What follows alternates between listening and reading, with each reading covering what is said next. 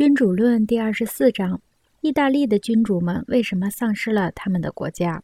前文所提及的各项事宜，如果能审慎遵守，将会使新君主看上去好像在位许久的君主，并可使他在国家中的地位迅速得以保障，并且更加巩固，甚至超过在位时间长久的人。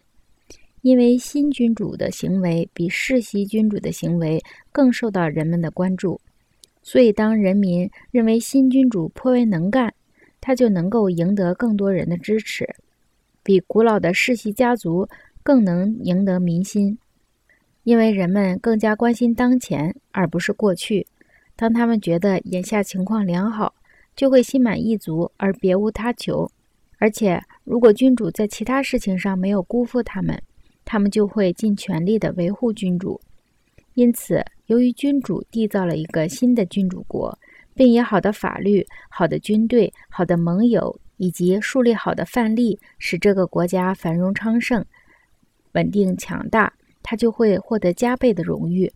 同样的道理，一个世袭君主如果因不审慎而失去他的国家，他将会遭受加倍的耻辱。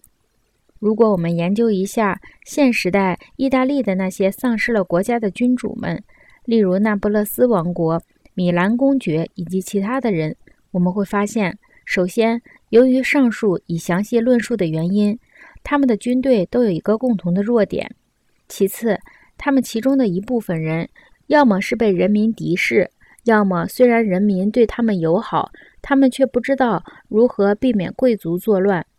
这些君主如果没有这些弱点，只要有足够的能力保持一支作战的军队。他们不会丧失自己的国家。马其顿的菲利普不是亚历山大大帝的父亲，而是那个被蒂托昆托战败了的那个人。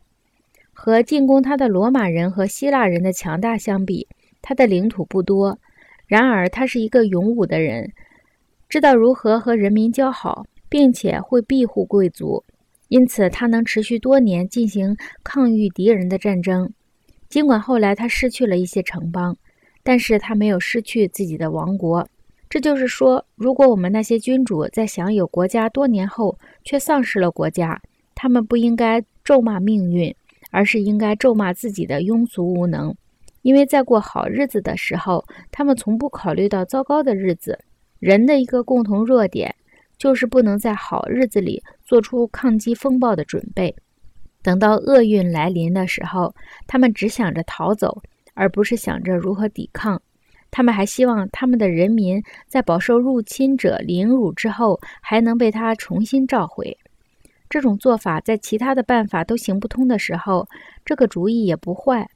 但是如果因为只寄希望于此而忽略了其他的应急手段，那就不妙了。没有哪个君主因为相信未来会有人帮助他复辟。而愿意垮台。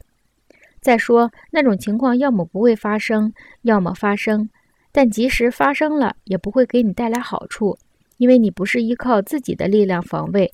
只有那些依靠你自己和你自己的能力来防卫，那才是可靠、确定、持久的。